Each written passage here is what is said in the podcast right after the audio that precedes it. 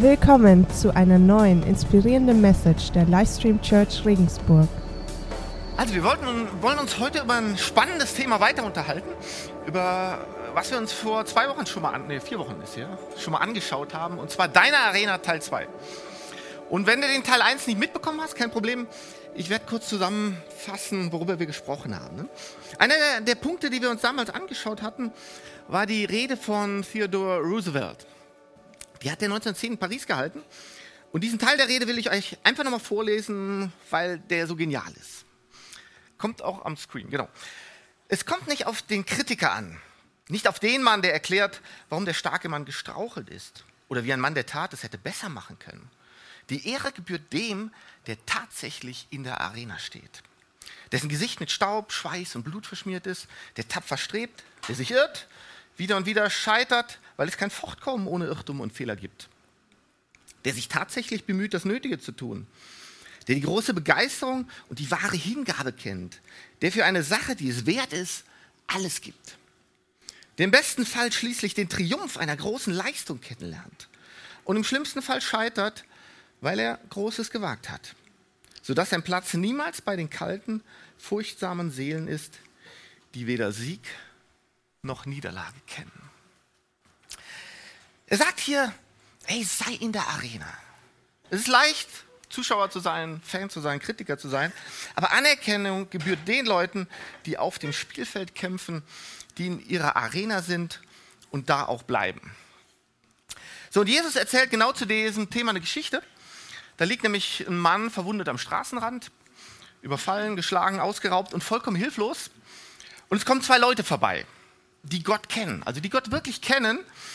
Ein Priester und ein Levit, beide haben einen hohen religiösen Status in der Gesellschaft, aber sie helfen nicht.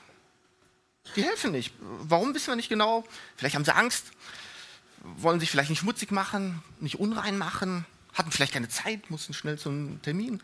Sie helfen nicht, sondern gehen in einem großen Bogen vorbei. Und dann kommt ein Ausländer, dieser Samariter, also quasi ein Asylant, und der hält an, kniet sich vor den Verwundeten, verbindet seine Wunden, reicht ihm die Hand, richtet ihn wieder auf und bringt den Verwundeten dann in ein Haus, wo sich weiter um ihn gekümmert wird, solange bis er ganz geheilt ist. Und Jesus erzählt diese Geschichte, als er gefragt wird, was muss ich tun, um ewiges Leben zu erhalten. Was muss ich da tun? Und die Antwort lesen wir in Lukas 10, Vers 27. Du sollst deinen Herrn, deinen Gott lieben von ganzem Herzen, mit ganzer Hingabe, mit all deiner Kraft und mit deinem ganzen Verstand. Und du sollst deine Mitmenschen lieben wie dich selbst. Liebe Gott und liebe deine Mitmenschen. Eigentlich ganz einfach. Und Jesus sagt, die Welt braucht dich nicht als Kritiker, nicht als Zuschauer, einer, der große Reden schwingt, nicht als Fan, sondern sei auf dem Spielfeld, setze Gottes Liebe in die Tat um, mach Gottes Liebe sichtbar, mach sie spürbar für die Menschen um dich herum. So, das hatten wir uns gemeinsam angeschaut. Wer erinnert sich noch? Ja, ein paar Leute immerhin, super. Also, so, wir haben aber auch gesehen, dass es anscheinend doch nicht so einfach ist. Das hört sich so einfach an, denn egal wie viel du weißt, egal wie viel du kannst, wie viel du hast, es ist gar nicht so einfach auf unserem Spielfeld. Es ist gar nicht so einfach in unserer Arena. Leute, der, der Alltag, der kann manchmal ganz schön anstrengend und herausfordernd sein, oder? Könnt ihr, könnt ihr das nachvollziehen? Also bei mir ist das manchmal so. Ne? Und Leute, genau deshalb hat Gott uns seine Kraft und seine Gnade versprochen. Seine Kraft und seine Gnade versprochen. Und genau das wollen wir uns heute anschauen. Und dazu werden wir in 2. Korinther hineingehen. Und wenn du die Bibel dabei hast, kannst du jetzt rausholen. Wir sehen es aber auch hier. Genau. Also 2. Korinther, Kapitel 6, Abvers 1. Als Gottes Mitarbeiter wenden wir uns an, auch an euch. Wir bitten euch, lasst die Gnade, die Gott euch schenkt, in eurem Leben nicht ohne Auswirkung bleiben. Ganz wichtiger Satz, bitte merken komme ich gleich nochmal drauf. Paulus fordert uns hier inständig auf, bitte lasst nicht zu, dass die Gnade Gottes in eurem Leben keine Auswirkungen hat. Das darf nicht sein. Darf nicht sein. Gott sagt ja, als es Zeit war, dir meine Gnade zu erweisen, habe ich dich erhört. Als der Tag der Rettung kam, habe ich dir geholfen. Seht doch, jetzt ist die Zeit der Gnade. Begreift doch, heute ist der Tag der Rettung. Im Übrigen bemühen wir uns, so zu leben, dass niemand auch nur das geringste Hindernis für den Glauben in den Weg legen. Leute, ich will hier mal kurz anhalten. Wir müssen uns bewusst machen, so wie wir uns verhalten, kann das andere davon abhalten, zu glauben. Oder positiv ausgedrückt, durch unser Verhalten, so wie wir uns verhalten, können wir andere zu Jesus führen. Mein Leben hat so viel Bedeutung, dass ich für andere entweder ein Hindernis oder eine Tür zu Gott sein kann. Ne? Eine Tür zu der Gnade, die Gott für mich und für meine Mitmenschen vorbereitet hat. Denn der Dienst, den Gott uns übertragen hat, darf auf keinen Fall in Verruf geraten. In allem empfehlen wir uns als Diener Gottes, wenn unbeirrte Standhaftigkeit gefordert ist, wenn wir in Nöte, Bedrängnisse und auswegslose Lagen geraten, wenn wir ausgepeitscht werden, wenn man uns ins Gefängnis wirft, wenn wir uns einer aufgehetzten Menge gegenüberstehen, wenn wir bis zur Erschöpfung arbeiten und wenn wir ohne Schlaf und ohne Essen auskommen müssen. Also ich habe das gelesen, ich habe gedacht, Paulus, was ist das für eine krasse Woche, die du hier beschreibst. Ne? Und der hat das ja echt so erlebt. Also ich denke, niemand heutzutage postet auf Facebook so eine Woche. Schreibt da rein, ey, ich hatte eine Knallerwoche, jede Menge Herausforderungen, jede Menge Probleme, musste bis zur Erschöpfung arbeiten, bin ausgepeitscht worden, war im Gefängnis. Das macht keiner. Das macht keiner. Aber Leute, genau das ist eigentlich eine Woche in der Arena. Genau das ist das Leben auf dem Spielfeld. Und Paulus sagt, hey, die Dinge laufen nicht immer so, wie ich mir das vorstelle. Laufen nicht immer gut. Aber ich bin in dieser Arena drin, bin mitten in diesem Leben und ich habe diese Gnade Gottes auf meinem Leben. Seine Treue ist mit mir und wir empfehlen uns als Diener Jesu, die wissen, dass er mit uns ist in allen Dingen. In allen Dingen. Und wie sieht das jetzt konkret aus? Wir empfehlen uns durch ein geheiligtes Leben, durch geistliche Erkenntnis, durch Geduld, durch Freundlichkeit. Wir empfehlen uns dadurch, dass der Heilige Geist durch uns wirkt, dass unsere Liebe frei ist von jeder Heuchelei, dass wir die Botschaft der Wahrheit verkünden, dass wir unseren Auftrag in Gottes Kraft ausführen. In Gottes Kraft. Paulus sagt, ey, alles, was ihr gerade von mir gehört habt, ne? also die Situation, in der ich gerade bin oder durchgehe, glaubt ja nicht, dass ich so gut darin bin Dinge auszublenden, dass ich so diszipliniert bin, um durch so Situationen gehen zu können, dass es meine Kraft ist, die mir hilft, das alles zu ertragen. Vergesst es, glaubt das bloß nicht. Die einzige Kraft, die mir die Möglichkeit gibt, durch sowas durchzugehen, ist Gottes Kraft. Allein Gottes Kraft. Paulus und Paulus will hier sicherstellen, dass das jeder kapiert, dass das jeder mitbekommt. Dass wir unseren Auftrag in Gottes Kraft ausführen und dass wir für Angriff und Verteidigung von den Waffen Gebrauch machen, die im Dienst der Gerechtigkeit stehen. Wir erweisen uns als Gottesdiener, ob wir nun geehrt oder geschmäht werden. Ob man Schlechtes über uns redet oder Gutes. Wir werden als Betrüger angesehen, aber wir halten uns an die Wahrheit. Wir werden nicht beachtet und sind doch anerkannt. Ständig sind wir vom Tod bedroht und doch sind wir, wie ihr seht, immer noch am Leben. Wir werden schwer geplagt und kommen doch nicht um. Wir erleben Dinge, die uns traurig machen und sind doch immer voller Freude. Hey, wenn du letzte Woche was Trauriges erlebt hast, Paulus sagt hier ganz deutlich, hey, wir werden traurige Dinge erleben, aber trotzdem können wir innerlich freudig sein. Wir sind arm und machen doch viele reich. Wir besitzen nichts und doch gehört uns alles. Warum? Na klar, weil unserem Vater im Himmel alles gehört, was hier ist. Ne? Und dann hat er noch ein ermutigendes Wort zum Schluss. Wir haben frei und offen mit euch geredet, liebe Korinther. Wir haben euch unser Herz weit geöffnet. In unserem Inneren fehlt es nicht an Platz für euch. Eng ist es in euren eigenen Herzen.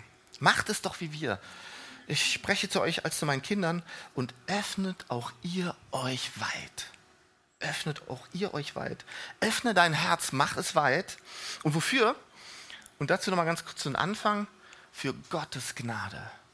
Öffne dein Herz für Gottes Gnade. Lass die Gnade, die Gott euch schenkt, in eurem Leben nicht ohne Auswirkung bleiben. Herr Jesus, wir wollen uns diese Bibelstelle genauer anschauen und es geht um deine Gnade, um deine Kraft. Und ich möchte dich bitten, dass du durch mich durchsprichst zu den Menschen hier, dass wir uns alle klar werden, dass, dass wir nur mit deiner Kraft dieses Leben meistern können, was du für uns vorbereitet hast. Und du hast ein wunderbares Leben für jeden Einzelnen von uns vorbereitet. Und ich möchte dich bitten, dass du uns ganz klar aufzeigst, dass wir uns auf dich verlassen können, auf deine Gnade und auf deine Kraft. Amen. Amen. Hey, wer hat schon mal eine Diät gemacht von euch? Könnt ihr euch trauen? Ich frage euch nicht, wie viele ihr abgenommen habt. Also, du fastest und isst nichts und knallhart mehrere Tage isst du nichts. Gehst vielleicht an leckeren Geschäften vorbei mit leckeren Sachen drin, sagst, nein, ich esse nichts. Bist vielleicht sogar noch eingeladen und sagst, nee, ich faste, ich kann nicht essen. Und du hältst das durch. Und irgendwann kommt dann der Tag, dieser magische Tag, wo du auf die Waage trittst. Die Waage besteigst, du guckst auf die Anzeige und bist total frustriert. Sagst ehrlich jetzt, nur so wenig abgenommen? Das ist die Auswirkung. Da muss doch mehr drin sein. Die, die ganze Quälerei, der ganze Aufwand dafür. Kennt das jemand? Kennt das jemand? Okay, also ich, ich habe das Gefühl, in ähnlicher Art und Weise redet Paulus in dieser Bibelstelle hier über unser Leben. Er fragt, hey, wo, wo ist denn diese Veränderung durch Gottes Gnade in deinem Leben? Es darf nicht sein, dass wir ein Leben führen, was keine Auswirkungen hat. Wo sind die Effekte von dem, was Gott in und an uns getan hat?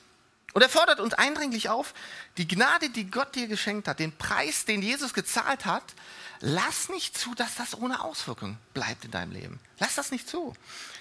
So, nun fragst dich vielleicht, habe ich zumindest gemacht, wie kann das denn funktionieren, diese Gnade zu bekommen, diese Kraft? Wie kann ich diese Gnade ergreifen? Wie kann die Gnade von Jesus so aktiv in meinem Leben werden, dass sie nicht ohne Auswirkung bleiben kann, dass sie einfach Auswirkungen haben muss und dass das auch nicht so ein Gekrampfe ist, sondern dass das einfach kommt. Ne? Und genau dazu habe ich mir ein paar Gedanken gemacht, ähm, die mir dazu gekommen sind. Und wenn du magst, kannst du die mitschreiben. Das sind ein paar Punkte. Und der erste Punkt starte ich gleich. Gottes Gnade muss von dir konsumiert werden, damit sie frisch bleibt in deinem Leben. Sie muss konsumiert werden. Wenn du sagst, ich will, dass diese Gnade Auswirkungen hat in meinem Leben, dann muss Gnade das sein, was du täglich zu dir nimmst. Dann musst du Gnade, die Gott dir schenkt, jeden Tag konsumieren. Und mit konsumieren meine ich jetzt nicht so sinnlos aufnehmen oder verschwenden, sondern positiv und bewusst zu dir nehmen. Wie lang ist, das, wie lang ist denn das Haltbarkeitsdatum von Gnade, die du heute bekommst? Genau, es, ich sag's dir, genau einen Tag. Jesus sagt, meine Gnade ist jeden Tag neu. Das heißt, die Gnade, die du heute bekommen hast, ist für heute. Morgen kriegst du eine frische Gnade. Die Frage ist nun, nutzen wir die Gnade, die Jesus uns heute gegeben hat, oder stellen wir sie so ins Regal? So Absicherung, so absichern. Ne? Legen wir uns Gnade als Vorrat an, damit wir sie parat haben und herausziehen können, wenn wir sie vielleicht irgendwann mal brauchen könnten. Aber Gott sagt, nee, nee, nee, die Gnade ist da zum Konsumieren. Diese Gnade ist dafür da, dass du sie heute einnimmst, weil morgen kriegst du eine neue Gnade. Hey, vielleicht kennst du das also ich bin manchmal so frustriert, wenn ich so manche Sachen, die verstecke ich so, die ich besonders gern habe, so im Kühlschrank, so ganz hinten. Oder wir haben so Geheimverstecke. Und du entdeckst das dann wieder, wenn das Haltbarkeitsdatum erst abgelaufen ist. Das ist total frustrierend. Aber genau so sollte es mit Gottes Gnade nicht sein. Ne? Wir sollten diese Gnade von Gott jeden Tag neu konsumieren. Ich frage dich, ist Gnade etwas, das dich jeden Tag begleitet? Wenn du an deine Aufgaben, zur Herausforderungen, an deine Träume in deinem Leben denkst, ist da Gottes Gnade immer mit im Spiel. Lasst die Gnade, die Gott euch schenkt, in eurem Leben nicht ohne Auswirkung bleiben. Also Gnade soll von dir jeden Tag konsumiert werden. Und dann, Gnade muss von dir weitergegeben werden. Du darfst Gnade nicht nur für dich behalten, du musst sie weitergeben. Ne? Leute, damit wir Gnade weitergeben können, müssen wir zuerst die Gnade in unserem eigenen Leben wirken lassen. Muss Gnade sichtbar werden an uns. Ne? Die Frage ist, was mit der Person, die vor dir auf dem Boden liegt, in deiner Arena? Spürt diese Person an deinem Arbeitsplatz, in deiner Uni, in deiner Familie, dass du Gnade erlebt hast und dass du nun diese Gnade auch wirklich an diese Person weitergibst? Oder hört sie nur davon, dass du irgendwie an Gnade glaubst? Kommt diese Gnade bei dieser Person an, in Wort, aber auch in Tat. Und ich bete, dass Gott uns so viel Gnade gibt, dass wir sie für unser Leben reichlich haben und dass Gnade einfach bei uns überfließt, damit wir sie austeilen können, damit wir Gnade großzügig weitergeben können. Konsumierst du Gnade und gibst du dann die Gnade Gottes weiter an andere? Wenn du nur sagst, ja, ich möchte diese Gnade gerne weitergeben, aber wie kann ich das denn machen? Wie geht das? Mir ist eins aufgefallen, mach dir eins bewusst, die Leute schauen mehr auf dein Leben, als du denkst.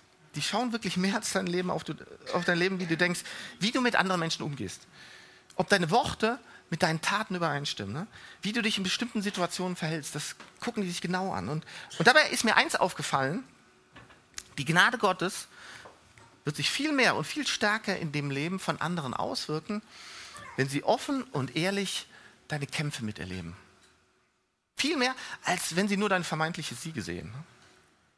Ich meine, klar, wir sind immer schnell dabei, unsere Erfolge zur Schau zu stellen, zu posten, zu präsentieren, oder? Also immer tolle Sachen. Aber, aber die Leute werden viel stärker Gottes Gnade erleben, wenn sie sehen, dass du durch eine schwere Situation durchgehst und trotzdem nicht aufgibst. Wenn sie sehen, wenn du Hoffnung hast in einer Situation, die eigentlich ausweglos erscheint. Wenn sie sehen, in deinem eigenen Kampf hilfst du trotzdem sogar noch anderen. Das ist total kraftvoll. Leute identifizieren sich viel mehr mit deinen Kämpfen als mit deinen Siegen. Hey, du kannst es geht einfach nicht. Du kannst nicht hingehen und sagen, ich will meinen Mitmenschen die Gnade Gottes zeigen, aber an meinen Herausforderungen und Kämpfen lasse ich sie nicht teilhaben. Das geht einfach nicht. Das geht nicht. Ne? Ich habe mal ein Motorrad gehabt, eine Maiko M250B. Kennt die jemand? Kennt die irgendjemand? Ich habe es mir gedacht, keiner. Also, wenn du mit dem Gedanken spielst, genau, ich habe ein Bild mitgebracht, wenn du mit dem Gedanken spielst, dir ein Motorrad zu kaufen, ich sage nur M 250b, Maiko. Eine Hammermaschine, also Baujahr 1965, also noch gar nicht so alt. Und absolut geniales Teil. Aber dieses Motorrad bringt jede Menge Herausforderungen mit sich. Und das musst du wissen. Ne? Also die hat zum Beispiel Trommelbremsen. Du musst bremsen und es tut sich fast gar nichts. Äh, du hast nur einen Kickstarter. Der Auspuff ist ständig undicht. Hat ein Tacho, aber das zeigt alles an, aber nicht die Geschwindigkeit. Du musst ständig einen Reparaturrucksack dabei haben. Ich habe da Sachen erlebt. Ich habe ja in Aachen studiert und da gibt es so eigentlich die Hauptkreuzung so vom Theater. Hauptrush Hour, ich stehe vor der Ampel, plötzlich zieht die Maschine Vollgas hoch. Ohne Ende. Ich kriege die überhaupt nicht gedrosselt, fängt an zu stinken. Äh, total viele Leute an der Ampel, die strömen auseinander. Einer rennt noch an mir vorbei, sagt, hau ab, die explodiert gleich. Ich habe gesagt, ganz locker bleiben, ich weiß, worum es geht. Reparatursätze rausgeholt, gewogelt, ging wieder. Ne? Also, äh, du kannst nicht sagen, ich möchte dieses Motorrad fahren, aber mit dem Problem möchte ich nichts zu tun haben. Das, das geht nicht. Ne? Oder anderes Beispiel, muss ich zum TÜV fahren ähm, ähm, der TÜV-Beamte war wohl so ein Freak, hat gesagt, oh toll, fährt mit dem Ding weg. Nach einer Viertelstunde kommt er wieder nicht. Nach einer halben Stunde kommt er endlich wieder. Habe ich gedacht, naja gut, meint er, super Maschine, klasse, komm, wir fahren schnell in die Halle, äh, machen TÜV-Check. Der macht die ganzen Rollos zu, weil es war Winter. Ich werf die Maschine an, die fängt an zu qualmen, zu schinken. Innerhalb zwei Sekunden, die ganze Halle war eingenebelt.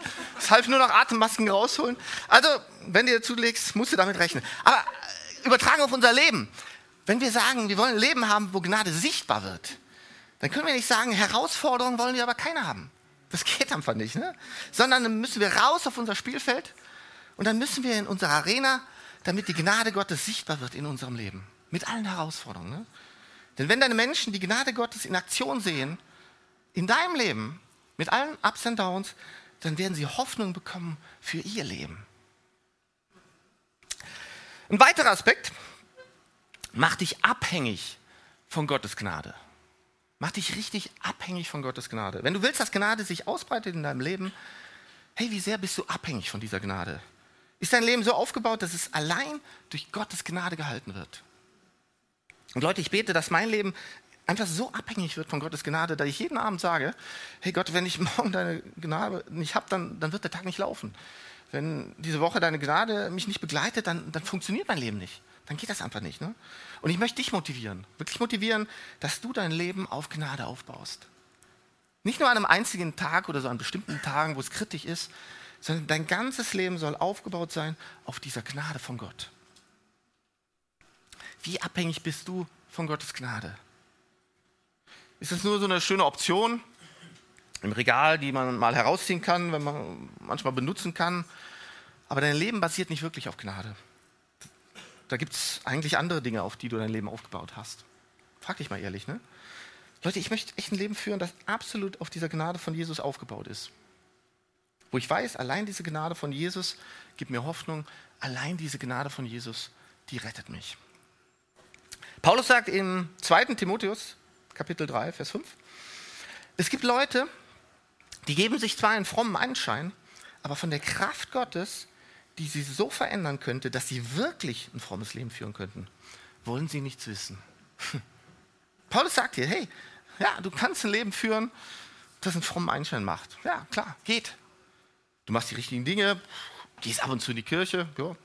aber die Kraft Gottes, die dein Leben wirklich verändern würde, hast du nicht ergriffen. Hast nicht ergriffen. Ne? Also, wenn wir meinen, dass, dass Kirche, so ein Glau Kirche und Glauben so ein Verhaltensmanagement ist, wo wir uns vornehmen, Dinge gut zu machen in unserem Leben, ne, richtig zu machen in unserem Umfeld, und wir gehen los und versuchen alles so aus eigener Kraft. Hm. Wenn wir nicht wissen, dass allein die Gnade und die Kraft Gottes uns befähigt, das Leben zu führen, das Gott für uns vorbereitet hat, die Dinge zu tun, die Gott auf unser Leben gelegt, gelegt hat, Leute, sind wir echt auf einem gefährlichen und ganz klar falschen Weg. Wir müssen uns bewusst machen, dass allein die Kraft Gottes, allein seine Gnade uns dazu befähigt.